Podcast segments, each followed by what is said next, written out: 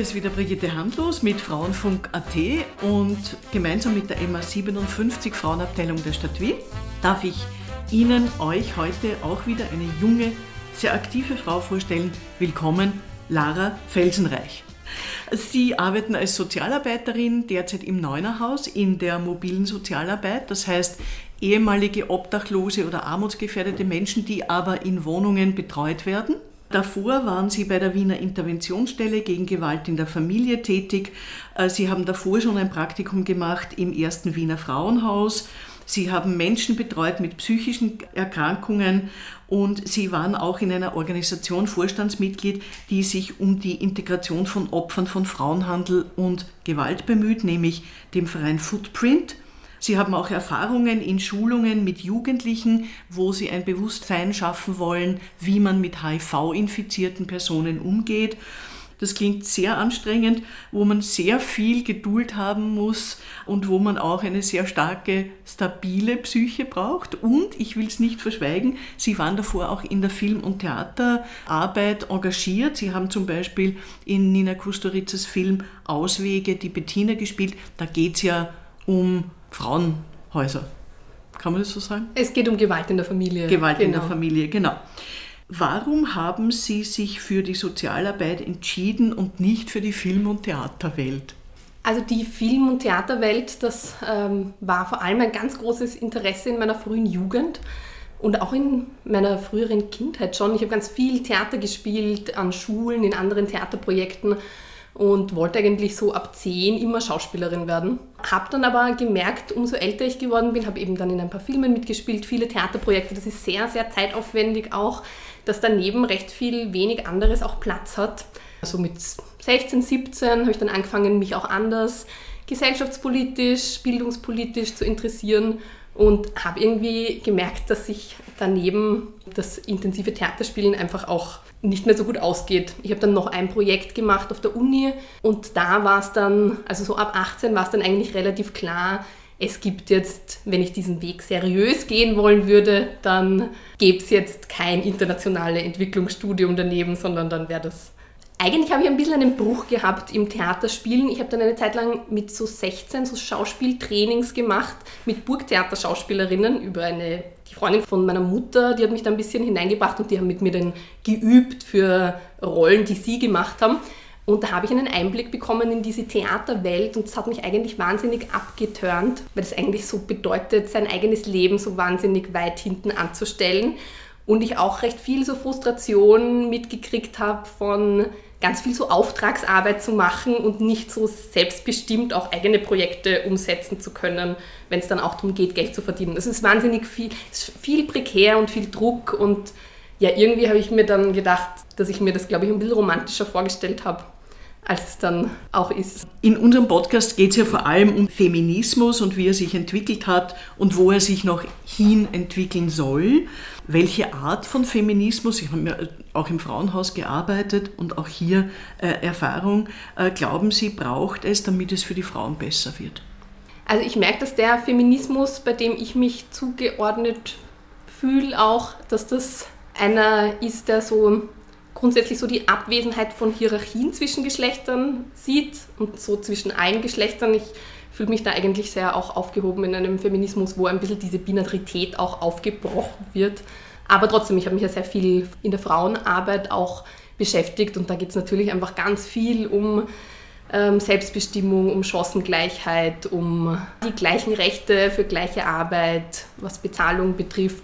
Und gerade im Gewaltschutz habe ich schon auch stark so empfunden als Sozialarbeiterin, dass ich da auch eine Rolle habe, ganz viel so Übersetzungsarbeit zu machen, um überhaupt Frauen, die da von Gewalt betroffen sind, dass die überhaupt Anschluss finden zu ihren Rechten, weil es so hochschwellig ist. Also gerade wenn es irgendwie um Anzeigen und alles, was mit Gericht und Polizei zu tun hat, das ist ja für die meisten Menschen, die jetzt nicht Juristinnen sind, total hochschwellig. Es fragen sich ja viele, warum lassen sich die Frauen das so lange gefallen? Aber es ist offenbar nicht so einfach, aus so einer Spirale rauszukommen. Es ist, glaube ich, wirklich wahnsinnig schwierig, aus so einer Spirale rauszukommen, weil es natürlich auch ganz viele Frauen gibt, die das auch nie wirklich anders kennengelernt haben. Also gerade bei der Interventionsstelle habe ich gesehen, dass es, da habe ich viele junge Frauen auch betreut, die einfach immer wieder in so Gewaltbeziehungen gelandet sind. Und wenn ich das mit ihnen dann ein bisschen auch über ihre Kindheit und so gesprochen habe, dann war das auch genau das, was sie einfach auch als normal mitbekommen also das haben. Das heißt, Gewalt ist immer schon ein Teil dieses Lebens gewesen. Ist immer schon ein Teil dieses Lebens gewesen und ganz viele Frauen haben halt mit Diskriminierungen bereits Erfahrungen gemacht. Ja. Wenn Sie es von diesen Fällen ein bisschen wegheben auf eine Metaebene, wie kann in einer Gesellschaft was funktionieren, damit das weniger wird? Welche Mechanismen könnten hier gut wirken? Also ich glaube, dass es total wichtig ist, wirklich schon da mit Kindern zu arbeiten, an eigenen Grenzen, an körperlichen Grenzen, daran zu arbeiten. Mit Kindern kann man voll gut damit arbeiten, was fühlt sich für mich gut an. Die haben meistens ein sehr gutes Gefühl dafür, über so Ja- und Nein-Gefühle. Da Gewaltprävention schon in Schulen, in Kindergärten wirklich durchlaufend zu machen. Ich finde, die Angebote, die es für Erwachsene gibt, gerade im Gewaltschutz, sind in Österreich schon auch gut. Trotzdem ist es, glaube ich, auch so, dass es, wenn du jetzt nicht in die Situation selber kommst, dass ganz viele Frauen irgendwie da gar nicht wissen, was es da alles für Angebote gibt. Also es ist jetzt, es gibt viele Angebote, aber es ist teilweise auch gar nicht äh, so einfach, sie dann auch zu finden. Sie arbeiten ja jetzt in einem Bereich, wo es um Armutsgefährdung geht. Äh, also Menschen, die aus irgendwelchen Gründen, was auch immer, äh, in eine schwierige ökonomische und damit auch psychologisch schwierige Situation geraten. In diesem Bereich, so wie in der Pflegearbeit, arbeiten irrsinnig viele Frauen und sie ist unglaublich schlecht bezahlt. Wie können wir das ändern, verbessern? Was muss sich hier entwickeln? Ja, das ist wahnsinnig frustrierend, dass das so ist. Äh, laut sein, das sichtbar machen, was das für wichtige Arbeit ist. Und es gab ja im, im Sozialbereich eigentlich in den letzten Jahren auch einige Protestbewegungen. Ich habe das ja immer so empfunden, dass das so absurd ist, dass es dann in den Bereichen, in denen ich zu dem Zeitpunkt dann gearbeitet habe, da war es dann fast nicht möglich zu sagen, wir drehen das mal für einen Tag ab, weil natürlich diese sozialarbeiterischen Angebote total notwendig sind. Aber ich glaube, es braucht schon auch Hebel, um Druck zu machen. Also insofern finde ich es schon auch gut, mal wirklich protesthaft niederzulegen und zu sagen, was ist, wenn es das mal nicht gibt. Ich meine, Sie sprechen von einem hohen Maß an Verantwortung, die Sie offensichtlich spüren gegenüber den Menschen, für die Sie Angebote machen. Ich finde ja, das ist was total Weibliches. Warum wird ein Mensch, der für Menschen was verbessern will, schlechter bezahlt als ein Hedgefondsmanager, der nur Geld herumschiebt? Ich verstehe es einfach nicht. Wieso sind die Wertigkeiten so verschoben? Wie erklären Sie sich das? Ja, das kann ich mir eigentlich nur an patriarchalen Strukturen erklären und dass sich die Männer, die in diesen Positionen sind, das dann auch so richten wahrscheinlich. Also ich finde, das ist irgendwie so mit Vernunft dieses Null erklärbar. Aber es drängen relativ wenig Männer in die Sozialarbeit oder ist das inzwischen anders? Also ich meine, ich habe jetzt, bevor ich bei Neunerhaus begonnen habe zu arbeiten, natürlich jetzt hauptsächlich in Bereichen gearbeitet, wo tatsächlich nur Frauen auch erwünscht waren. Im Neunerhaus ist es auch so, dass die Frauenquote eher hoch ist, aber es gibt total engagierte und tolle Sozialarbeiter. Wenn Sie diese Personen, für die Sie ein Betreuungsangebot machen, anschauen, gibt es so ein Muster, wie landen die in dieser Situation?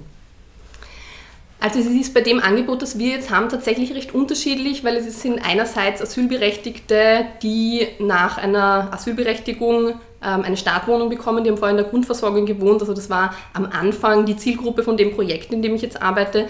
Jetzt ist es politisch so, dass es viel weniger Asylberechtigte mehr gibt. Deswegen hat Neunerhaus sich entschieden, das Angebot von dem Projekt auch zu erweitern und ist jetzt auch so klassischere wohnungslosen Zielgruppe. Und da würde ich schon sagen, dass das auch immer sehr unterschiedlich ist. Also wir haben zum Beispiel auch einige ganz junge Menschen, die eigentlich immer, seit sie von zu Hause ausgezogen sind, prekär gewohnt haben und einfach nie einen eigenen Mietvertrag hatten oder mal eine Wohnung hatten bei Wiener Wohnen und dort delogiert wurden und es dann halt einfach wahnsinnig schwierig war, am privaten Wohnungsmarkt das zu bekommen. Und dann gibt es auch andere Fälle, die eigentlich immer selbstständig gut wohnen konnten und dann aufgrund von einer Erkrankung Job verloren haben, Wohnung verloren haben, vielleicht noch eine psychische Erkrankung dazugekommen ist. Also das geht oft auch schneller, als sich das viele Leute vorstellen können. Ich meine, der Wohnungsmarkt ist halt auch beinhart. Die Mietpreise werden immer teurer und am privaten Wohnungsmarkt etwas zu finden, ist schon wirklich herausfordernd. Auch für Menschen, die nicht armutsbetroffen sind. Viele Frauen sind armutsgefährdeter, mehr als Männer. Warum ist das so und wie kann es besser werden? Was muss da passieren? Also Frauen sind so viel mehr armutsgefährdet, weil sie halt ganz oft auch in Abhängigkeitsbeziehungen mit Männern gelebt haben. Bei der Interventionsstelle habe ich das oft so erlebt, dass es wirklich auch so war, dass gerade auch migrantische Frauen teilweise gar, nicht, gar kein eigenes Konto gehabt haben, wo es halt dann wirklich, wenn du über gar kein Geld verfügst, dann irgendwie auch so Themen wie Trennung ganz, ganz schwierig sind, überhaupt durchzubringen. Frauen sind armutsgefährdet, weil sie lang bei ihren Kindern zu Hause bleiben, danach ähm, Teilzeit arbeiten, in der Pension dann weniger bekommen. Also gerade wenn wir uns die Care-Arbeit anschauen, dann wird es auf jeden Fall dadurch besser, dass es da eine gerechtere Verteilung der Care-Arbeit gibt, die politisch auf jeden Fall einfach forciert werden muss, weil von selber passiert einfach recht wenig. Man, man muss natürlich sagen, es gibt Kindergärten, die sind jetzt kostenfrei, also so gut wie.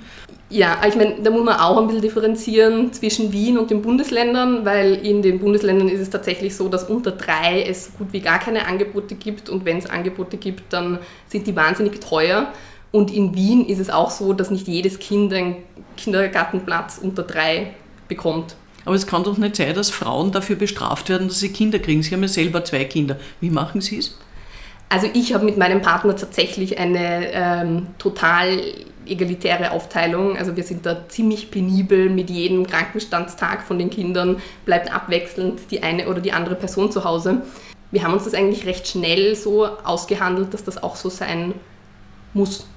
Sieht Ihr Mann, dass er dadurch auch etwas Positives gewinnt oder absolut. ist das nur belastend? Nein, das, das sieht er absolut so. Mein Mann würde sich auch selber als Feminist bezeichnen. Für den war das klar, dass wir das so machen. Wir haben uns beide dafür entschieden, dass wir, ein kind, dass wir Kinder kriegen und sind beide komplett gleich dafür verantwortlich. Das klingt ja eigentlich nach idealtypischem Modell. Und warum ist es so schwer, die Männer dazu zu kriegen, zu verstehen, dass das Wegdriften aus patriarchalen Strukturen, wo sie ständig irrsinnig viel Verantwortung haben für Kinder, für Frau, für die ganze Familie, alles hängt an ihnen, dass das nicht nur erstrebenswert sein kann. Ja, also ich glaube, dass Sie das eh schon sehr gut ansprechen. Da ist auch ein ziemlicher Druck auch bei Männern, glaube ich, dahinter, dass sie da teilweise auch gar nicht so raus können. Ich glaube aber, dass es vor allem auch viel darum geht, dass sich auch junge Paare, die gemeinsam Kinder kriegen, das auch oft gar nicht so vorstellen können, was das dann auch bedeutet, im beruflichen Leben auch wahrscheinlich immer damit verbunden sein wird, auch ein bisschen zurückzusteigen und vielleicht in manchen Momenten im Leben nicht ganz so erfolgreich sein zu können. Ich glaube, dass es nach wie vor so ist, dass sich da Männer einfach nicht so angesprochen fühlen davon und auch einfach gesellschaftlich sehen, dass Kinderkriegen Frauensache ist. Also ich bin wirklich teilweise sehr erstaunt darüber, dass das auch in meinem Freundinnenkreis ganz viele weit weg sind von einer gleichberechtigten Kindererziehung. Wenn man sich die Situationen dann im Detail anschaut, dann sind es halt ganz oft so Argumente wie, naja, aber er ist halt in einem besser bezahlten Beruf und das ist auch wichtig fürs Familieneinkommen und irgendwo ist das dann natürlich für die Situation dann auch relativ klar und eindeutig. Gut, aber das ist ein Totschlagargument. Das ist ein Totschlagargument, ja. Da muss man sich auch anschauen, ja, wieso? Warum ist dieser Bereich so viel besser bezahlt als die Lehrerin? Naja, und außerdem, wir haben mehr gut ausgebildete Frauen denn je. Ja, eh. ja? Aber die Statistik zeigt uns, dass wir sie zwischen 30 und 40 am Arbeitsmarkt verlieren. Ja. Und es kann nicht nur an dieser Gesellschaft liegen. Tut es das? Wie sehen Sie das? Ja, also tatsächlich glaube ich, dass der gesellschaftliche Druck da schon recht hoch ist, auch an Frauen diesem Bild von einer guten Mutter auch gut gerecht zu werden, die auch Zeit hat für ihre Kinder. Und da ist dieser, der Druck ist einfach auf Frauen so viel massiv höher als auf Männer.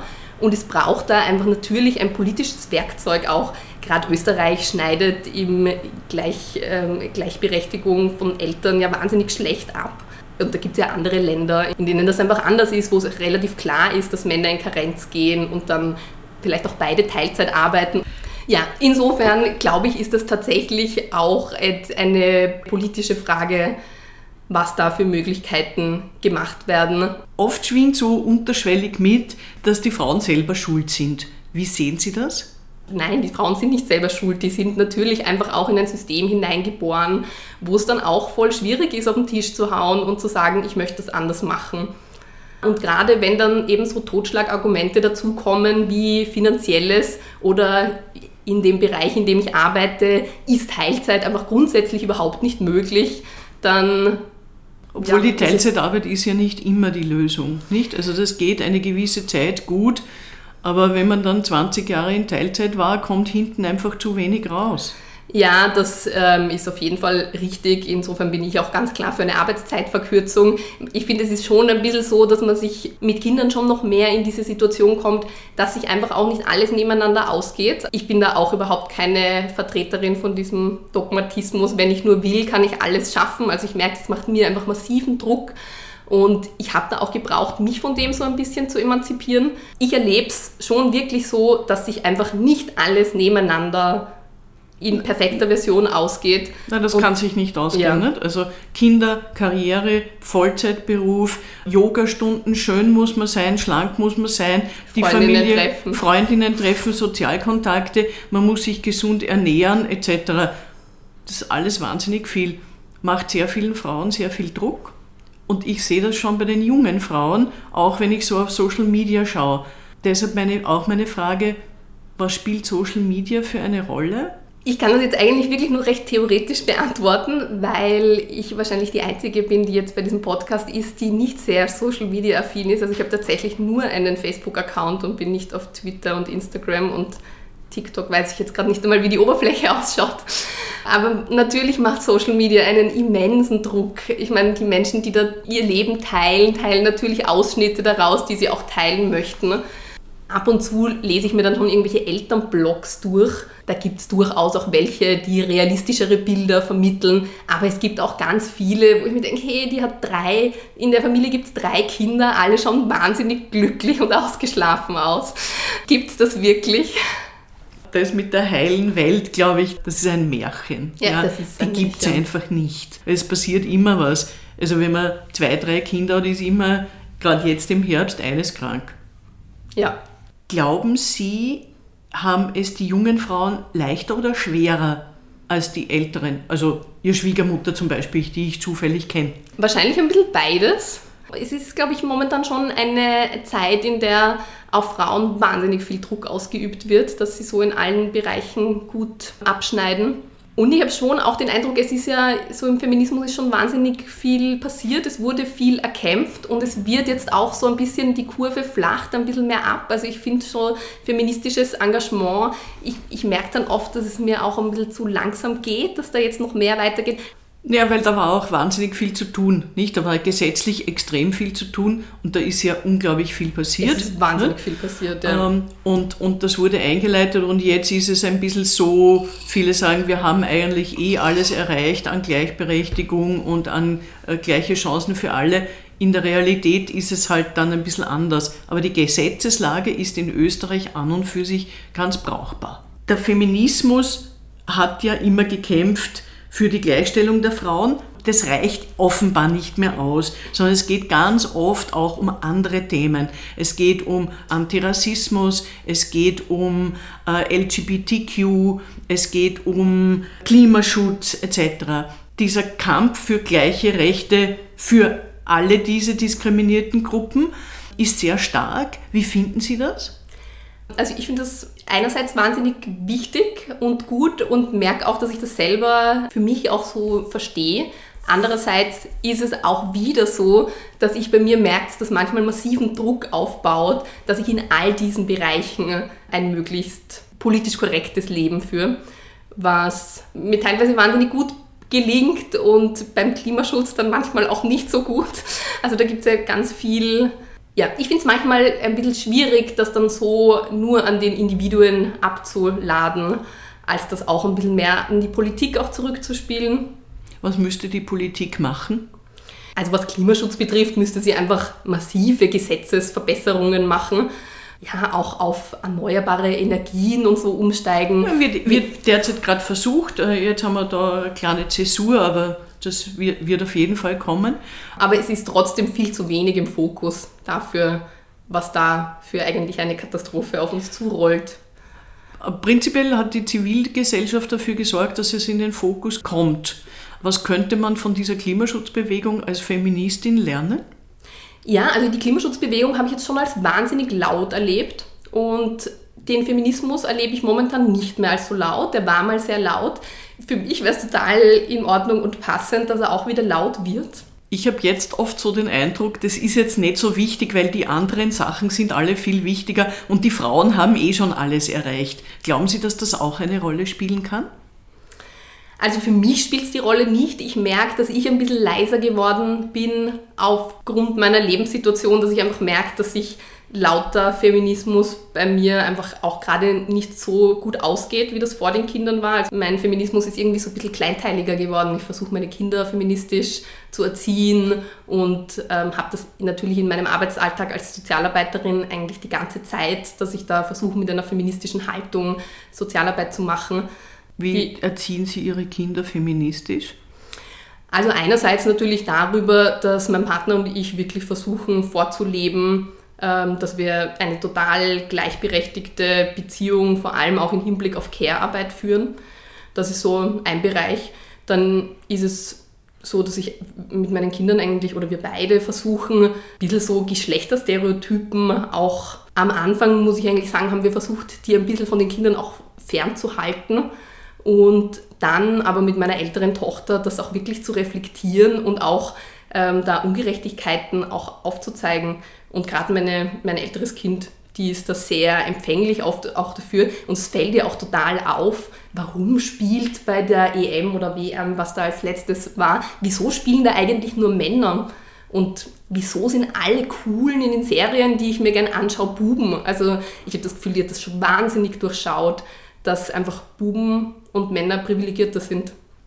Ich glaube, dass das auf total fruchtbaren Boden fällt und es muss ganz früh beginnen, also schon in der pädagogischen Arbeit mit kleinen Kindern. Wir haben aber zu wenig Bewusstsein für diese Genderfragen, sowohl in der Ausbildung von Kindergartenpädagoginnen als auch in der Schule bei Pädagoginnen. Die machen das oft gar nicht absichtlich. Wie kann man das verbessern, glauben Sie? In den Ausbildungen da wirklich Fokus auch drauf zu legen. Mir ist ja auch geschlechtergerechte Sprache sehr wichtig und das ist auch was, was ich versuche mit meinen Kindern, oder nicht versuche, das mache ich mit meinen Kindern. Ich merke oft, dass ich da auch in so einer Bubble bin, in der das eigentlich viele Leute machen und dass das aber einfach gar nicht üblich ist.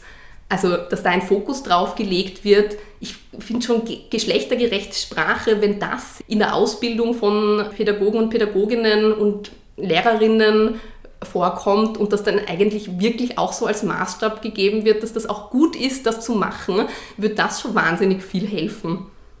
Haben Sie Vorbilder? Ich habe eigentlich tatsächlich keine so personifizierten Vorbilder. Ich treffe ganz viele Menschen, die mich voll inspirieren auf die eine oder andere Weise, habe aber irgendwie so ein bisschen eine Ablehnung gegen so einen Personenkult. Deswegen, nein, also so in Personen habe ich eigentlich nicht wirklich Vorbilder. Was wünschen Sie sich für die jungen Frauen im dritten Jahrtausend am meisten? Ja, dass sie mutig sind und laut und sich viel zutrauen und gleichzeitig merke ich, dass ich ihnen auch voll wünsche, dass sie auch auf ihre Grenzen achten und Selbstfürsorge machen und Grenzen nach außen aufzeigen und zeigen, dass ich in der Situation, wie wir sie momentan haben mit Corona, dass sich irgendwie Homeschooling und Kinderbetreuung arbeiten, dass sich das einfach nebeneinander nicht ausgehen kann und das auch wieder zurückspielen.